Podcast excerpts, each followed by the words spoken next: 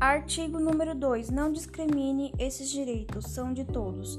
Independente de todas as nossas diferenças, todos somos iguais perante a lei, e sem intenção alguma, independente de cor, sexo ou raça, de língua, religião e entre outros. Não devem ser discriminadas também as pessoas que testaram positivo para o novo coronavírus.